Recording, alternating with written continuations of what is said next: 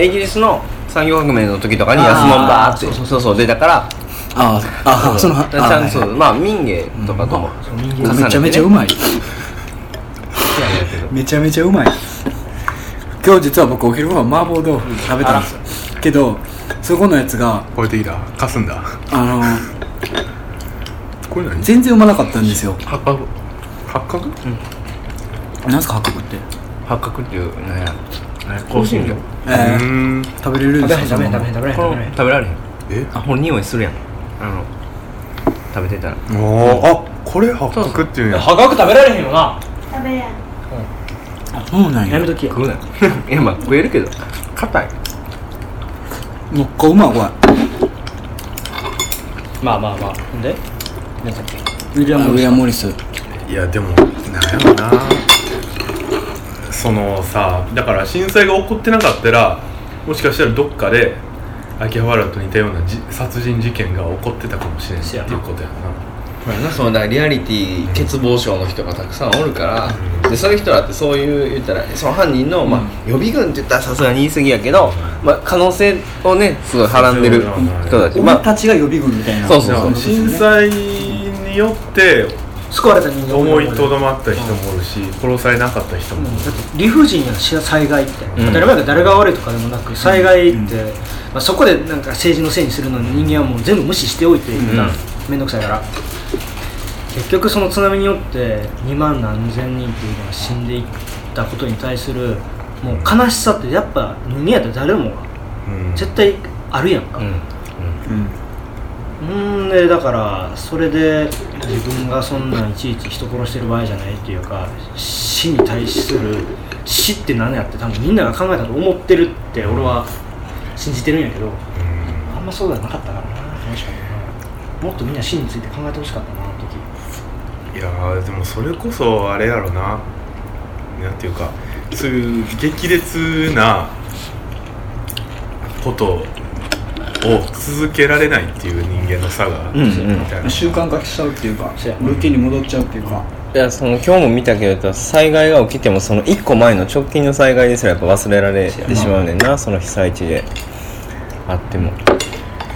うん。まいなうん。これこれと一緒に食べたらめっちゃうまいっすよ、あ水なうん。これかいわれやろ？あ。ん？違う？これめっちゃうまいっすよ一緒に食べたら。豆苗かも。めっちゃうまい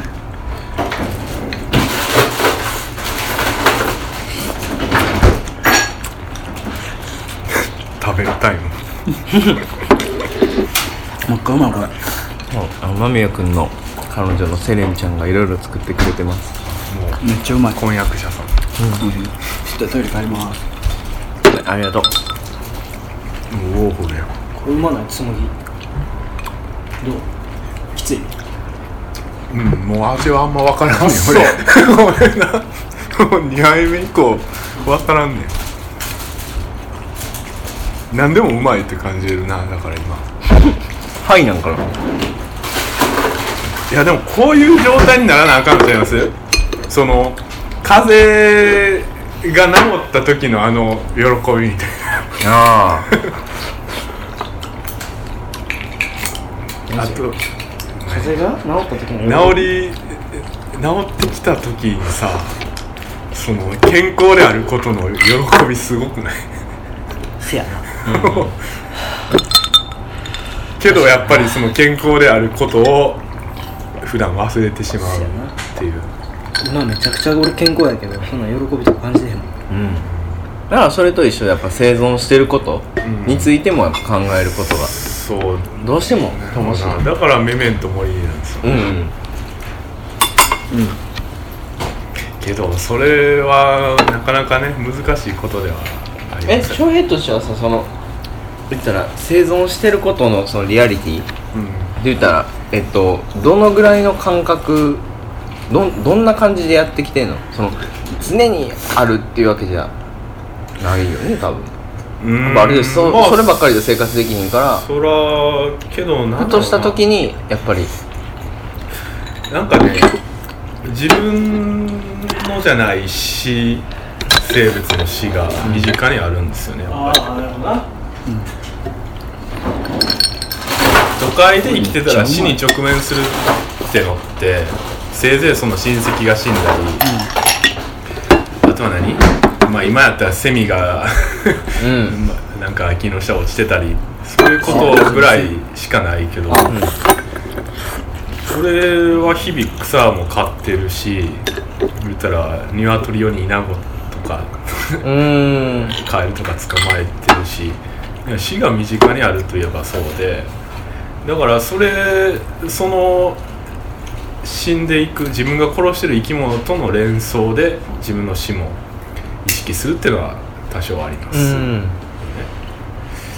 今日驚いた話全然関係ない話していいですか？はい。僕もあのちっちゃい時はもう虫取り少年やったんですよほんまに虫ばっか捕まえてて至る所に虫がいてるところのマップを作ってたんです。よそこにはバッタがいてるみたいな。うんすごいね。でそれを小5小6ぐらいまでやってたんですよ。でまあ中3まで基地とか作ってたんですけど、うん長いな。で僕一時期あだ名基地って呼ばれてました それさなんかダブルミーニングやろ。まあ、基地っていう呼ばれてたんですよ基地基地って呼ばれてて。で、まあ、そういう時期もあったんですけどである時から虫を触れなくなったんですよ。厳密に言ったら触れるんですけど虫を触る時に怖いんですよ。何されなんかなんかもう多分人間になりすぎてるから。あ虫ってでもその外じゃないですか。コミュニケーションの外にいてるあから、でまあそういうのもあって僕今日淡路島行ってたじゃないですか、うん。でもうどうしてもどうしようもない退屈を噛み殺してて あの広場で寝てたんですよ、ん。12時間ぐらい。で1時間前にその寝る前にあの木にめっちゃセミ止まってたんですよね。ありえへんぐらいセミブワーって止まってたんですよ。でずっとこのうち1匹は捕まえれるやろうなと思いながら寝て起きてじゃあまだセミおって。でも誰一人誰一人っていうかみんな泣いてないんですよね、うん。休憩してるっていうか。ずっと同じところでみんないてる。でちょっと体もう起き始めたからあのセミ1匹捕まえようと思って。セミ1匹捕まえようとしたんですけど捕まえる時に手が震えて、ほんででその震えに気づいたらもちろんセミがめっちゃ静かやったのに一斉にブワーって飛び始めておしっこ僕にかけたんですよ。ででまたその隣の木にもおったから隣の木行ったらそのわかります？手出すまでもなく僕は動いた瞬間にブワーって飛び始めたんですよ。でことは僕は多分害のないものやと思われてて木みたいな認識やったけど、急に動いて捕まえようとしたから虫が飛び始めたんやって思ったら虫ってすげえなすげえなっていうあれはないけどすげえなっていうあれじゃないけどあのあ俺らとちゃうなみたいな、やっぱ俺は多分あの時物として認識されとったんだなはいはいはで俺が危害を加えようとした段階で誰かの羽音が聞こえた段階で全員が飛び立つ準備をし始めたみたいな。せやな。僕その前にめちゃめちゃ前通ってるんですよ。捕まえるっていう意識はなかったんですけどね。ドクラマぐらいの話になんねんけど。い マジで？梅津？あのさ梅津？誰やったっけ？夢。夢図夢図じゃない。夢作。夢の旧作夢作まあそこで書かれてたことで、すごいそのあな何の話しようと思ったん。や要は旧作の？ちょっとちゃうかもしれないけど、うん。ちょっとじゃあ夢の旧作の話の前にゴキブリってさ、すげえ昆虫類がほぼほとんどせんねんけどゴキブリが特に面白くて、ゴキブリを、うん。要はその、まあ、科学的に解剖して、うん。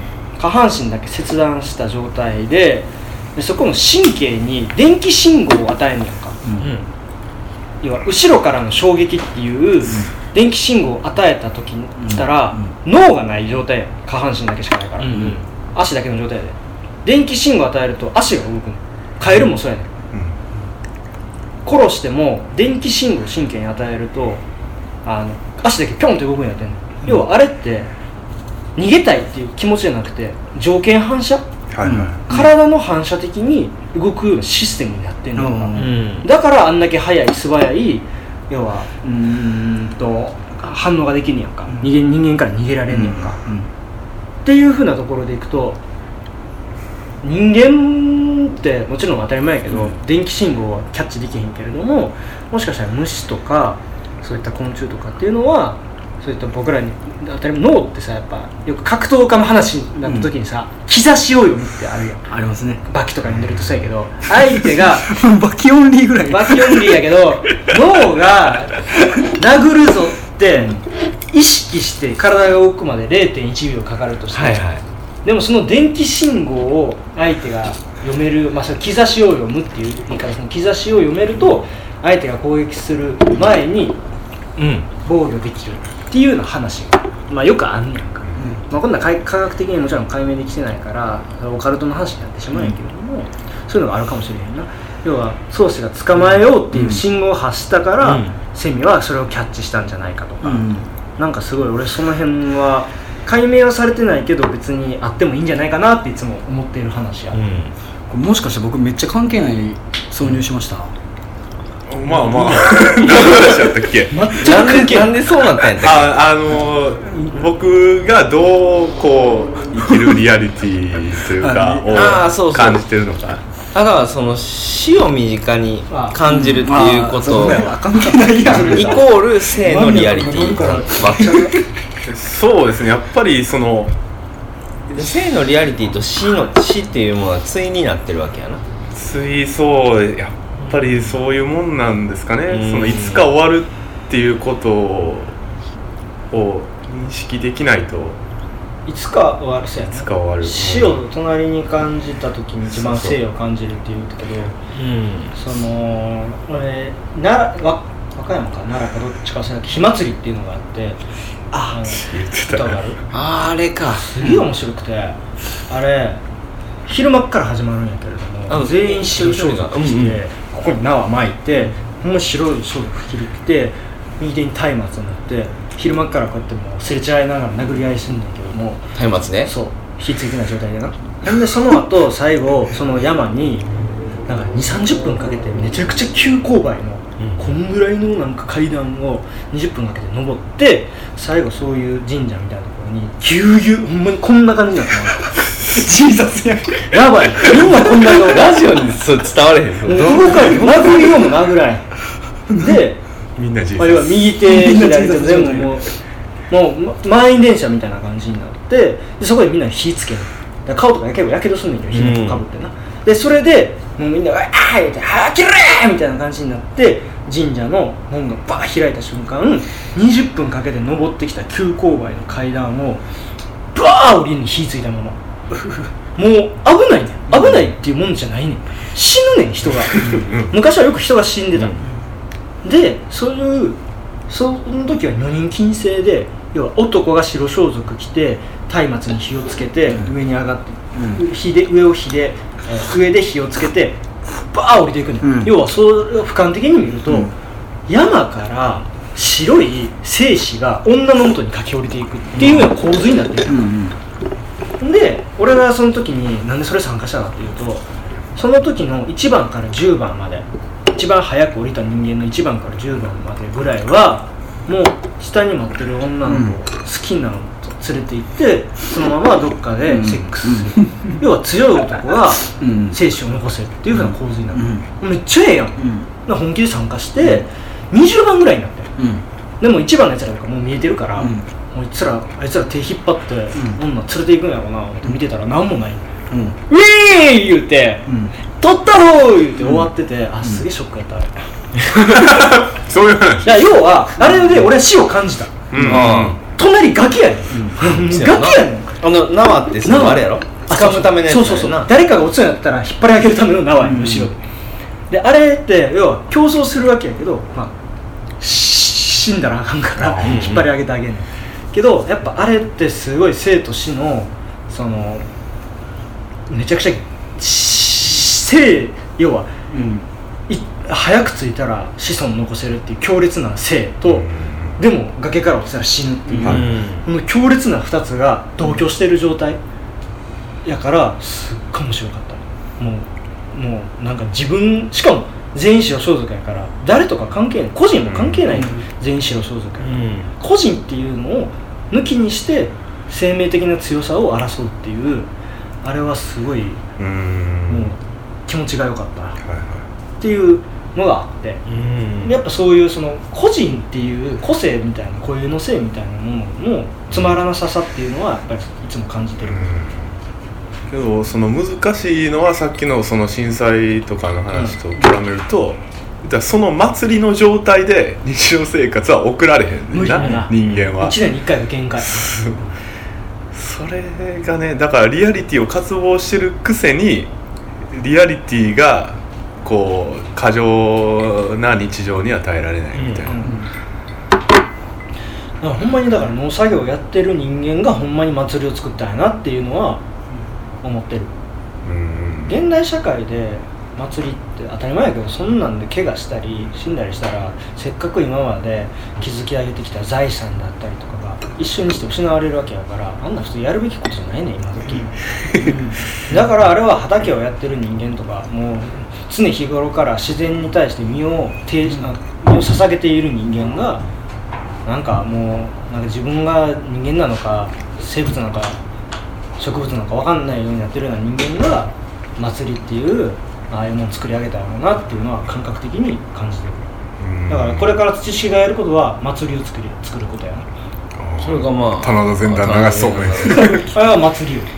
あれは祭り。あ今回に豆さんが来るかもしれない。あ言ってました。うん。うん。やしあとこれはあれなんですけどあの非常にあのまあ誰も多分聞いてないかな。あのもともと僕の友達来る予定やったやんか、だから彼非常に都市都会的な人たちなんですよ。虫。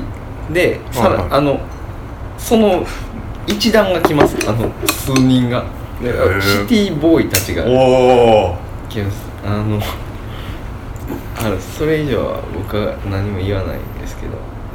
リアリティをぶつけ倒して。リアリティいやなんかそのうん。特に何もなくまあもともと来たがってた子たちがいるからまあなんかお盆集まろうみたいな話しててあじゃあそうめん行った方が早い？みたいな感じで来ることになったんですが、はい。俺も一人シティボーイ東京から呼んでる。あのもうなあの廃業になったけど「ワイヤード」って雑誌やったやん。あれの編集の人。へえどまさかの。あの俺がその石が石上君っていうんだけど、は勝手にフェイスブックいじって集まって友達になってるから向こうはその子たち知ってる。おお来るって言ってた。あの行けたら来るって言ってた多分来えへんけど。え一応読んでる。まあいいや。うん。東京のデザイナーや、まあ東京の広告代理店やなんやリアリティ来ますねやな彼らリアリティね欠乏してるのかどうかわかんないですけど。彼らは要は広告代理店出身の人間でいうとあそうやわ。リアリティなんてものはいらないぐらい消費がいっぱいやってくるの。あもうそんなそんなリアリティとかいらんぐらい、その場の即時性の楽しみっていうものが舞い込んでくるの、もうそんなん何言ってんの？っていう感じになる。はい。あいや面白いから俺ら今みたいな、あなるほど全ね然楽しいよえじゃあそれリアリティではないわけね。その。だと思うよ。それリアリティいうか消費の波が毎回押し寄せてくるからそんなんいちいち退屈してへん。楽しいもんえそのなリアリティで満ち足りてて退屈してない状態とその即時的なものが絶え間なくやってくることによって満ち足りてる状態ってあの同じ満ち足りてるでも全然違うあね全然違うね。ほんまに全然違う。あのー、ああなんか言いますか？いやいやだからそれでまあ言ったらそのでもあのなんやろな。依存している？そういう言ったら依存外から、依存依存。うん完全に与えられることに依存してる言ったら充足の状態と自分からその何やろ。これなんどういうタイ支援のプですか？いやでも多そういう分だからあれでしょ。あのー逆にそういう広告代理店の人たちは欲望が貧しいってこう言い方ができるまあそうやな、うん。うん。うん。そうやと思うようん。だそれで満足できる人たちやから。俺それ満足できなかった人やから。ああ。言うとかな。言うとかね かつていた身としてね。乃木坂フォ乃木坂にも会えたし上戸彩にも会えたしいいな。一郎にも会ったし。うん。父郎全然当たり前やけどそんなのさ世の中から見たらさめっちゃ最高やん最高ですよ。めちゃくちゃ面白くなかったから で？って感じやん。えで？って感じやん。でってえで？って感じやん。でってなりますね。別に羨ましくないやろ自分ええやんとは思うけど。ええやん。ええやん。でってななんけど。で？って感じやん。うん。別に思わないやん。えそれで何って感じやん。お前がすごいわけちゃうやんって。うんまあ。まあえでもみんなそれでやっぱりもう記号っすからね、何あの着てる服と一緒じゃないですか。せやな。うんでもそれがやっぱり羨ましかったりその状態が満ち足りてたりするわけとそれをフェイスブックに書くと「いいね」がすごい来るの。それすげえ楽しいよね。えそれは冷めてる身としては楽しいってこと？アンデルミとしては釣れたって思う。はいはいはい。おっしゃ来たっつって。なるほどね。超えた超えたっつって。まあそうやんな。でもそれって夜中一人で眠るときにあはあってなるわけよ、はいな俺俺は？ななあれ？うん。うん会社がすごいよねこれって、うん。俺これ辞めたら何もないよねう。ん。だから結局それで言うとその立場で言うと俺は結局何自分は何者でもないっていうその個性にしがみつきたいっていう欲求があるからこそそう思ってるんやろうけどね。うん。結局俺がすごいって言われたいっていうだけやからな俺は。俺は自己承認欲求のクソ塊やから。ずっと言ってますね。そこはめっちゃ正直やもんなでもそれで言うと別に俺は人間からの承認を求めてないにしろ他の生き物からの承認は求めてるっていう意味では承認欲求。がある、一番激しい承認欲求やな。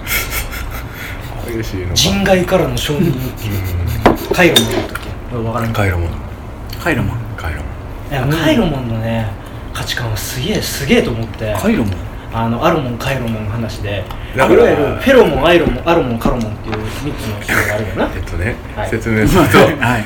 あの僕らの体の一つの体の中で働く成分をフェロモン、フェロモンじゃんホルモンと言います、はい。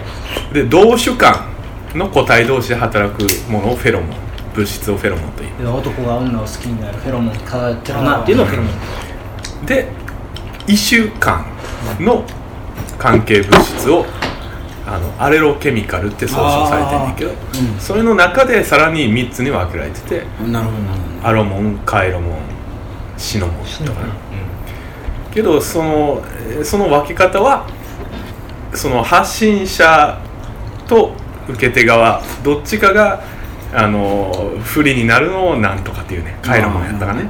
分からんけど。でも区別どうん実はしようがないよねっていうことでえっ、とアルロケミカルとか。アイロケミカルとかもう何やったかなシノモンかアロモンに統一しようっていう動きはあるみたいですけど、うん。はい。それ何書いてんねんっけ？まあ、見た目ですけど。この一つに自我の起源。アロモンやったっけな？面白いなと思ったのが一種一種生物でも惹かれ合うっていうのがフェロっていうのがアロモンやったっけ？要は人間が森林に入るとすごいリラックスした気分になれる。ああだから森林側は別に僕らに送ってるわけじゃない。そう、ん。虫に対して。けどだから僕らは防除してるみたいな感じ。虫森林がじゃあ人間が森林のそのなんなんていうのマイナスイオンかよく分からんけれども、そういうのを感じてあリラックスやーって俺らは感じるやん、でも森林はなぜそれを発してるかっていうと虫に食われないようにするために出してるものやん虫にとってはあれは毒やし、でも人間にとってはリラックスになる、うん。はっていうことやろ？いそう。そう。でアズマの言ってるその虫たちにが畑に来てて好かれている。その、うん。っていうのは一種に好かれているっていうのをお前が発してるっていうのが面白いなと思ってる。うん。うんうん異生物に好かれる。そうそれってすごい気持ちいいことやん。動物に好かれるのと一緒。うん。何やったっけ？なんで？承認欲求の話。ああはいはいはい。異生物に承認されたいっていう。でもねこの話でいくとあのまだ前の話ちょっと戻るかもやけどあの本を出したわけじゃないですかうん。だからあの異生物だけじゃないよね。そうそう。だからフェロモンも発していこうみたいな感じ。そこでちょっと面白かったのが、これはもう後付けでいいと思ってんねんけど、そこは。あの要は三田さんにさ届くかもしれないっていう、一応もう届いてはいる。届いてはいるという こと。で投稿してたけれども本にすることによって届く言葉もある。っていうのは、が本の役割なんじゃないかなとは思う。本。本は何かしらのフェロモンとかかな、うん。本によ本にしないと届かない言葉もあったっていう、うん。そこのそ発見結局は、なんか結局ブログで書いてるうん。文には届かないわけよ、ネットの方が射程がねその広そうに見えてで実は狭めてるっていう。うんだからその点でもやっぱまだ依然として物の強さっていうのは。いやそりゃそうだよ、うん。もうそれはもう絶対に無視できないし。うん。やっぱりね時代はその体をなくそうという方向に向かってるのか知らないですけど、結局人間が体を持ってる以上物からは逃げられないし、物のそのリアリティ以上のものは望めない、結局その今回発見したことってあと認識しなきゃいけないのが本にすることによって初めて届く言葉があるっていう発見うんをしたわけやん。してしまったわけやん。うん、つまり無無限に広がる可能性が出てきてしまったわけやん。それうん。でその発見によって。はいはい。もしかしたらこれをじゃあ英語に訳すことで届く範囲が広がるわけやんか、でここでどこまでやるかっていう選択肢が出てくる。はいはい。当たり前やけどこれをロジカルに考えると当たり前やけどもっと多くの人に届けるべきなの。うんうん。もっと多くの人例えばアジアの土貧国の人間にも これが届くことでそいつらの生活を変えるわけよ。かもしれないでもそれを僕らやらないっていう選択になるわけよこれからは、うんああなるほど、ん。翻訳しない。でさらには翻訳しても本を買えない人たちにとっては、うん。届けないといけない。はい。はいあのろもう普通に文脈上で考えるとやで、うん。もちろんそんなことしないしできないよ、当たり前やけどアジアのその土貧国の人間がそれを読んでも仕方がないっていうふうに 俺たちは諦めるしかないとか、うん。そこを無意識にしてしまうんじゃなくて意識的にここは削るとか、うん。いうふうなことをしないとめちゃくちゃ無責任じゃないかなっていうふうに俺は感じた。はいはいやるんだったら当たり前やけど全員が一回知った上で読む読まないの選択をさせるべき。ああなるでも当たり前やそんなことできへんねん。無理やねん。こんなん無理無理や無理なこと俺は言言ってんの、無理やけどそこを無視するのはすごいああのうんこやと思うなっていう。俺は思うそれはやっぱその本を出すものを全てに当てはまる責任って言えるのかな？ただもちろんその責任なんて放棄してもええねん別に。当たり前。や当たり前や多くの人がね多くの人が全うしてない責任でもあるし。そう。絶対に果たせない責任っていうのが今生まれたわけ、うん。本を出したことにはい本にした時点でそんなん初めから届ける気ないんやったらお前ら友達の中でやっとけやってほしい、はいはい。ブログでん。友達同士でつながった人間だけ。で奈良に来れる人間だけ。で来た本来ならばじゃあただそれを翻訳してアジアヨーロッパの人間アイスランドの人間にも届けていい面白いと思ってもらったら奈良に来る時の足代出すぐらいやったらやるべきやねんけれどもそんなんやるやられへん経済的に。やるべきここはどう思うなんかな。今俺すげえ適当に喋ったけどどう思う？べきとまでは俺は思わんねんけど。やるべきとも思わんな。うん。まあうん。まあでもそのねあの追い切れない責任が生まれましたっていうのはまああのあるのかなっていう。追い切れない責任が。もちろんでもどこまでやるかっていうのをその決めるのはやっぱり著者やからまあそこはおのそこでそこでや。はい1個出ますよ。西野というワードが。はい。キングコングの西野あー。彼は初め本を作りました。はい。ただ4000円しますあれはい。でも多くの人に届けたいから展示会しに行きました。はい。日本全国回りました、でもそれでも届けきれない人がいる。子供とかは読みたいけど読めない。お金持ってないからねだからウェブで公開しましたっていうロジックであいつはウェブで公開した、うん。めちゃくちゃ正しいのよそれは、うん。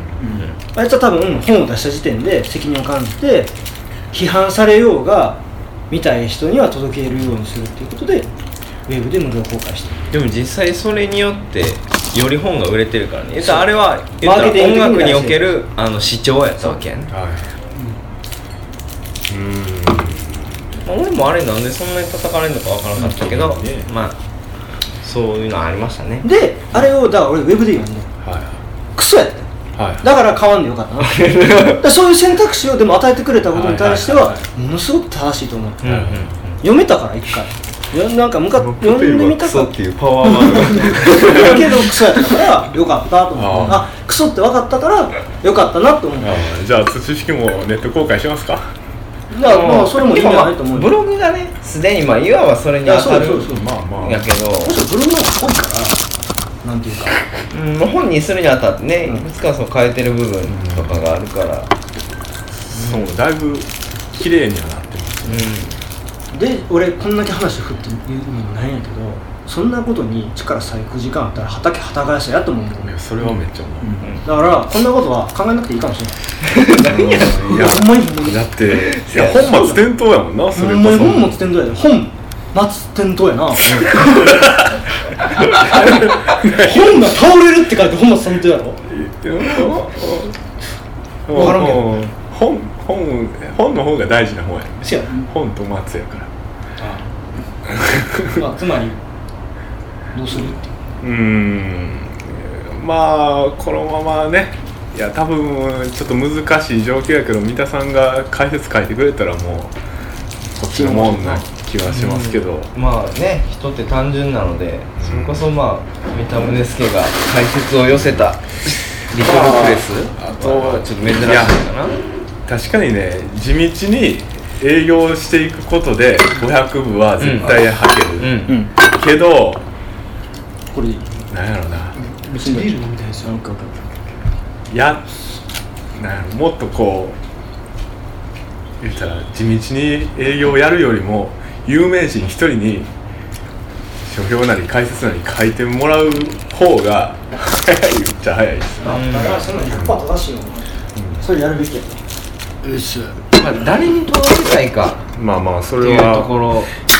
なんともう届けたい、ん。届く読者がイメージできないんですよ、そうやな。わからないわからない。ので言ったらだからそのそういう意味では手当たり次第っうん。ていうのが実は正しいのかなうんうん。とも思ってて、こそまあ言ったら選択肢を与えるっていうところ、ん。その読んでどうするか。そうだね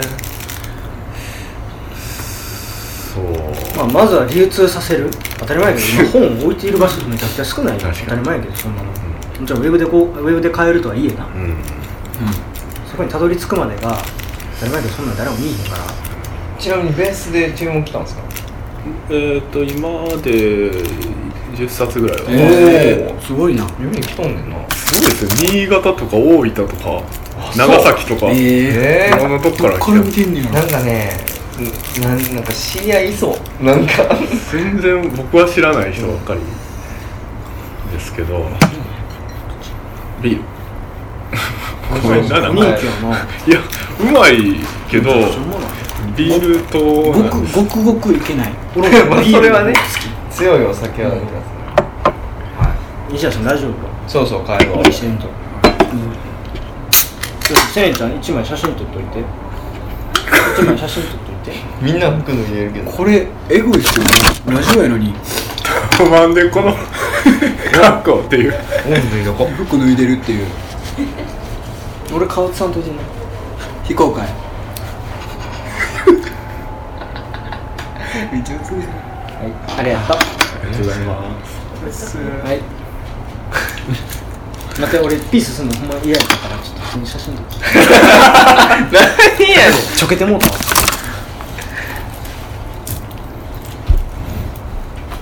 真顔やったっけ？1ミリも笑わない。では。うん美味しかった。美味しかったです。かった。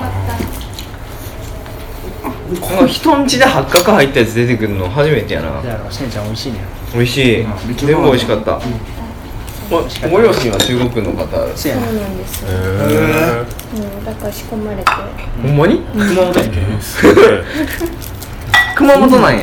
熊本。熊本熊本も中国中国の熊本。後ろ逆逆す熊本。窓口。あアジアの。あ、まあ、天坂口洋平が言ってますへえ。まあそう。九州だしねそうやなえ何やったっけ？もういい？暇退屈。決まっとったあのさい俺はもう帰るけどあの宗師の環世界移動能力の話を。でもややこしい話やでそれ。環世界のあれそんなややこしいかそんなややこしなかったですよね、うん。あれ文章で読んだら理解できるけどまあいいわ。読んだ前提で話しないのか。はい。うん。まあどねリスナー置いてけぼりっていうのが基本やからな。うん。環世界間移動能力まず環世界が何かとか説明するのだるいやろでも。だるい。まあ生き物はそれぞれの世界を生きてるんだみたいなことでしょ。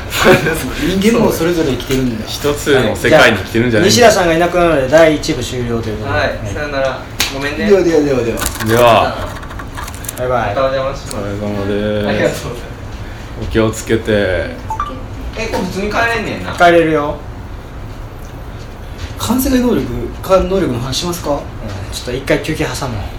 あ一回止めようか。環世界間移動能力の話。休憩